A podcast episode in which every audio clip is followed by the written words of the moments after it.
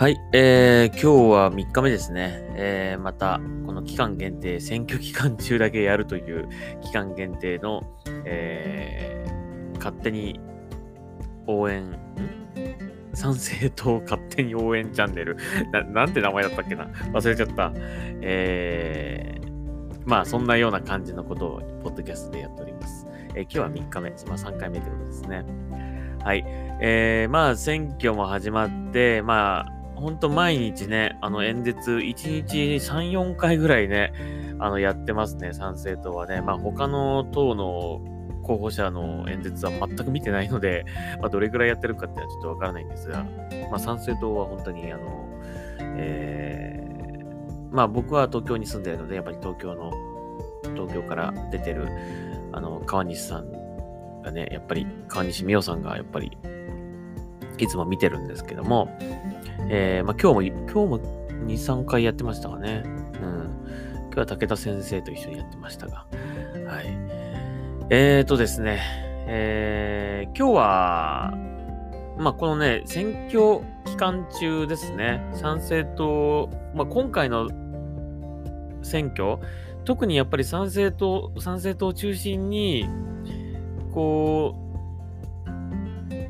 見ると、なんか、選挙が楽しくなる。なんかそんな気がするんですね。うん。まあ僕自身も、かつてここまで楽しい選挙あっただろうかって感じ、えー、なんですね。まあその、えー、街頭演説で話を聞いたりとか、まあ講演会で話を聞いたりとか、えー、あとまあ YouTube では、その外、外選、まあ全国飛び回るので、ね、その全国比例の特に候補者はね、全国飛び回るので、なかなかその直接行ってってのは難しいんですけども、まあ、お近くの方はね、ぜひ行ってほしいなと思うけども、なかなかね、これ今日は青森行って、今日は沖縄行って、みたいな、なかなかあの現地でっていうのは難しいので、えー、YouTuber の有志の方がね、あのー、一生懸命、その、配信されてるんですよね。なので、ちょっと今、ちょうど僕、今も武田先生の講演の動画を見てたんですけども、まあそういった感じで、あのー、街頭演説の、えー、映像っていうのはいつでも本当に見れるというかね、はい、ライブでも見れるし、後でアーカイブで見ることもできるので、ぜひ見てほしいなというふうに思います。まあ、なかなかね、平日昼間見るっていうのは難しいかもしれませんので、まあ、後でアーカイブで見るっていうのもいいと思います。えー、まあ、結構ね、あのー、大体、同じ話をされてますけど、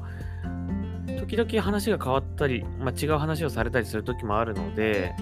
えー、毎回同じではないんですけどもね。うん。今日は武田先生とかは、あのいつもと違う話をされてましたね。はい。えー、なので、まあ、その辺のこう、まあ、何回聞いても、あの、いい演説をされるなっていうのを本当に思うので、ためになる演説だったりとかね、えー、されるので、ぜひ、YouTube でも何でもいいので一度は見てほしいなというふうに思います。で、今回のこの選挙期間中ね、あのー、まあ、どう選挙を楽しんだらいいかっていう話を今日しようかなと思うんですけども、まあ、参政党の場合ですけどね、えー、その話をしようと思うんですが、まあ、まずそういったあの、街頭演説の、え、動画ですね、これを見まくる。はい。えー、本当にいろいろな方が、あの公式のその YouTube, なんですか YouTube チャンネルってあるんですけど、公式からは配信してないんですよ。あくまでもその街頭演説のそのライブ映像だったり動画っていうのは、YouTuber の有志の方が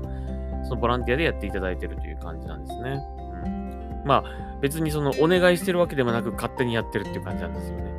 うん、まあでも、まあ、YouTuber さんにとってはね、その再生回数とか視聴率の取れるそのコンテンツっていうことであればね、あの、もちろんそれはね、嬉しいことだと思うし、その YouTuber さんにとっても。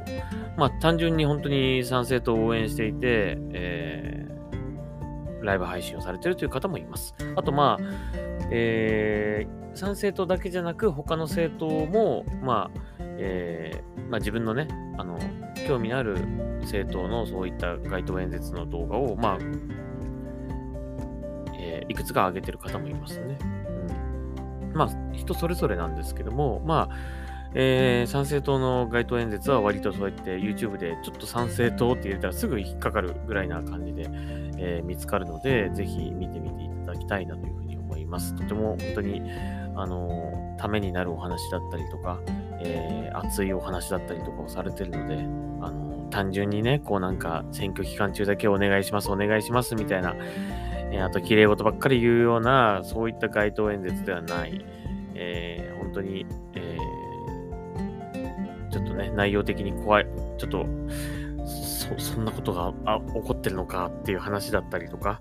あのー、ちょっと恐怖に感じてしまうぐらい、えー、まあリアルな、その問題についての話だったりとか、えー、もう涙がなんか込み上げてくるような感動できる話だとか、あとまあね、あの、本当に自分もなんかしなきゃって思うような気持ちにさせる、こうね、えー、熱いお話だったりとかね、まあいろいろあります。本当に、えー、それぞれが、それぞれの、えー、まあ得意な分野というかね、えー、その辺でお話をされているので、本当にためになります。えー、まあこの参政党のその演説っていうのはね、特にまあ、その情報っていうものを正しい情報っていうものを発信していく。まあ、本当の情報、まあ、通常だったらテレビとかでこうあまり放送されない内容だったりとかっていうのをきちんと発信していって、その、まあ、正しい情報、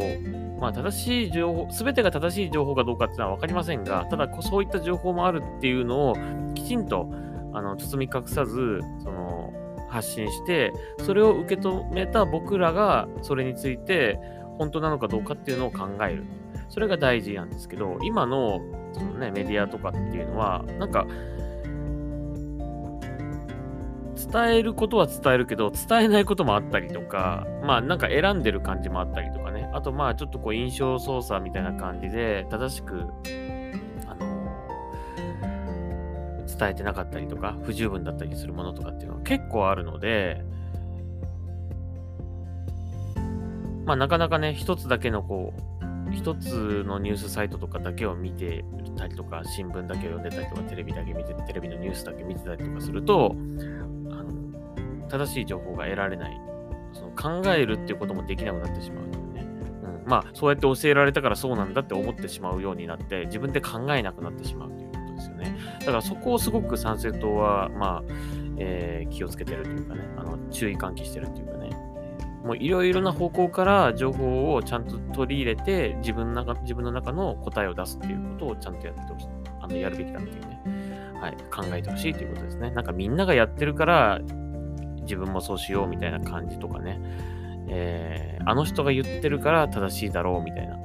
そういうことではなく、やっぱり答えを出すのは自分だと思う、そのためにはいろいろな方向から、え知識を得て、情報を得て、この人を言ってることだったら信用できるなと思ったら、まあ、信用してもいいかもしれないけどもね。まあ、言ってることおかしいなとかね。なんかこの間違うこと言ってたなみたいな感じだったら、その人の言ってることはちょっと怪しいとかね。まあ、そういったことをこう自分で考えるっていうことが大事だと思うんですね。まあ、テレビに出てるからといって、その人が正しいことを言ってるかどうかっていうのは本当にわからないので、えー、まあ、使いやすいからね、あの、使ってるっていう可能性もあるし、あのわからないですよね。はい。専門家とかね、言ってる人の、あのー、名前がついてて、どこどこ大学教授とかね、なんとか弁護士とかね、そういうのでこう出てくる、テレビに出てくる人のコメントもね、なんかそう言って偉い地位の人なんだろうけど、本当かよっていうふうに、まあ、疑うような感じで見るっていうことが大事だと思いますね。あくまでも、まあその一つの意見として、まあ、聞くのはいいけども、あまり真に受けないってことですね。やっぱ自分なりに情報収集をして答えを出す。まあ、そういった情報をきちんと発信していきたいっていうのが参政党ですね。だからそこがすごく僕もいいところだなと思います。今ちょうど武田先生があの講演ですごいコアな話されてます。あの、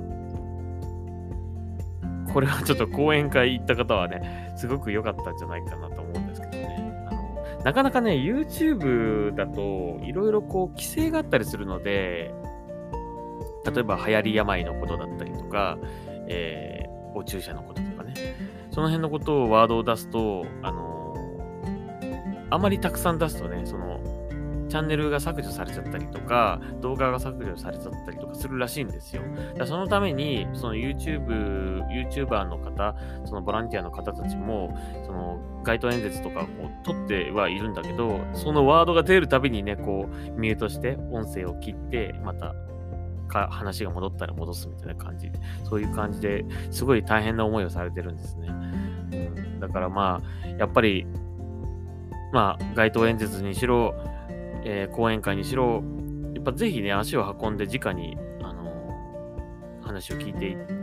聞いた方がいいかなと思うし、あのー、やっぱり生の声で聞くとね、えー、受け止めるものもね、こう受け止める、受け止め方っていうか、まあ、そういうのも変わってくるので、お近くでもしね、街頭演説やってる方と、やってる機会があったりとか、あと、まあ、えー、講演会なんか、その街頭演説のあった、その日の夜とかに大体講演会とか結構やってるみたいなんで、まあ、ぜひ行ってみてください。あの、とても、街頭演説とは全然違うね、また話が聞けるので、あの、そういった感じで、えー、選挙期間中、まあ、選挙期間中ならではですからね、はい。えー、ぜひそんな風に、えー、お話をたくさん聞いて、今の日本が抱えている問題だったりとかを考えたりとかね、えー、そういうことが起こってるのかとかね、知らないこともたくさんあると思うので、ぜひそういったあの話を、えー、こういった街頭演説や講演会を通じて知ってほしいなと思います。まあ、まずそれが一つですね。参政党の選挙活動を楽しむ、そのまず一つ YouTube をいっぱい見る、えー、動画を見るってことですね。えー、それと、あと、えー、公式チャンネルの方で、えー、選挙期間中、毎日夜10時ぐらいだったかな、えー、配信、ライブ配信やってます。えー、まあ、全国比例の中心メンバー5人と、あと選挙区の選挙区各選挙区であの立候補されてる方何人か、こう、まあ、入れ替わりでこう毎日配信をやっていて、まあ、選挙活動に選挙活動をやってみて、どんな、まあ、苦労話があるとか、いいことがあったとかね、あの、実際手応えどうかとか、そういった、あの、まあ、報告みたいなのをこう聞けるので、そのライブ配信やってるので、まあ、選挙ってどんなものなのかなっていうのをね、あの知るっていうのもなかなか面白いので、ぜひ聞いてみてほしいなと思います。まあ、あと、昨日やってたやつで面白かったのは、あの、公職選挙法にこう触れるこれはやっちゃダメとか、これはいいとかっていう話ですかね。それはなかなか面白かったですね。うん、あの公職、公職選挙法って、違反って、あのその選挙、選挙活動されてる方だ、お手伝いされてる方だったり、あまあ実際に立候補されてる方だったりとか、その方たちだけのものじゃないんですよね。我々全然関係ない普通の一般人も場合によってはその選挙法に引っかかる、公職選挙法に引っかかることっていうのもあるんですよ。だから、あのー、やっぱある程度知ってる必要はあるのかなっていうね、感じ。ただまあ、これね、この公職選挙法って結構グレーらしいんですよね。だから、もっと明確にこれやったらダメ、これはいいけどこれはダメみたいなのが はっきりしてればいいんですけど、結構曖昧らしいんですよ。うん、なので、まあ、気をつけましょうっていう感じレベルだと思うし、なかなかね、まあ、どれぐらい取り締まってるのかもわからないけどね、うん、まあ、なんか、やってることによっては、まあ、選挙妨害になったりとか、違反になったりとかっていうことがあるらしいので、まあ、気をつけましょう。例えば、なんだっけな、えっ、ー、と、投票、投票日とかに、えー、その、参政党だったら参政党のあのオレンジの T シャツとか着ていっちゃいけないとまあ、やっぱりその目目につくからですかね。えー、目に留まって、あ、オレンジの参政党の T シャツ着てる。あ、じゃあ参政党にしようかな、みたいな感じになっちゃう可能性があるので、まあ、それはダメってことですね。とかだったりとか、あとポスターとか、ポスターも選挙期間中に貼れるポスターと貼れないポスターっていうのがあったりとか、あとビラですね。ビラもなんか、あの、えー、その、選挙のその、えー、党員の方が配ってる、そのスタッフの方が配ってる、その、やつ、それもなんか枚数に制限があって、なんか、コピーとかしちゃいけないらしいんですよね。で、まあもちろんその配ってもいけないみたいな感じ。えー、なんかそういうのがあったりとか、あとこう、配っていいやつとかっていうのもあるんですよ。そのなんかあの候補者の顔が載ってないとか、名前が載ってないとか、その賛成党ってだけ書いてあるやつとかみたいな、そういう別のそういったそうリーフレットみたいな、そういうのは大丈夫みたいな、なんかそういうね、結構細かいんですよね。うん、あと今僕がこれやってるポッドキャストも、なんか大丈夫なんかなって最初思ったんですけど、まあネットはね、ネットでの活動は結構大丈夫なんですって。だから YouTube での配信だったりとか、私はこの人に入れます、みんなも入れてください、みたいなことを言うのは全然いいらしいんですよ。ただ、メールを使って、えー、送るのはダメらしいです。この人に入れてくださいってメールを送るのはダメらしいです。まあ、不特定多数の人にこうメールをね、バーッと一斉に送ることができるからっていうことだと思うんですけども、理由としてはね。あのー、ただ、ツイッターとかインスタとか、そういうのはいいらしいです。それはだから、ツイッター、例えばツイッターだったら、ツイそれを見るためには、僕をフォローしてる人しか目に留まらないわけだから、それはいいらしいんですよ。なんかややこしいですよね。本当ね。はい。なので、まあ、あのー、そう考えると、なんか選挙ってめんどくせえなとかね、政治ってめんどくせえなと思っちゃう人いるかもしれませんが、まあ、知ると結構楽しかったりするんで、はい。えー、そういうことをちょっと学んでみるのもいいかもしれませんね。まあ、そういった話とかも、その毎日やっている、毎日10時からやっている YouTube の、えー、参政党の公式チャンネルで、そんな話もされたりするので、えー、そういった選挙活動の勉強にもなるかもしれません。まあ、えー、実際ね、その、まあ、政治家になりたいっていう人じゃなかったらあんまり関係ない話かもしれないけど、まあ、もしかしたらね、あの、お手伝いとかね、することになるかもしれないですからね。そういうことはありえますからね。はい。えー、ちょっと知っておくといいんじゃないかなというふうに思います。なんか、人から物もらっちゃいけないとかね、あげまあ、当然あげてもいけないとか、いろいろあるんですね。はい。ということで、まあ、僕がこの選挙期間中、この参政党をメインに、この選挙を楽しむ、えー、楽しみ方として、まあ、その、えー、街頭演説の動画を見る、えー、とかね、あと、その、参政党の公式チャンネルの、まあ、定期配信、毎日やってる定期配信、夜10時からやってるやつを見る。あと、まあ、えー、行けるんだったら街頭演説直接行ってね、聞く。えー、またその後に行われる講演会にも、まあ、参加する。まあ、お金がかかる場合もあるありますし、無料っていう時もあります。それは、その、あのー、ね、会場の規模とか、その、あるのかな。ね。なので、まあ、それでもそんな高くないです。1000円かに、高くても2000円ぐらいだったりとか、その辺だと思います。まあ、それもあの、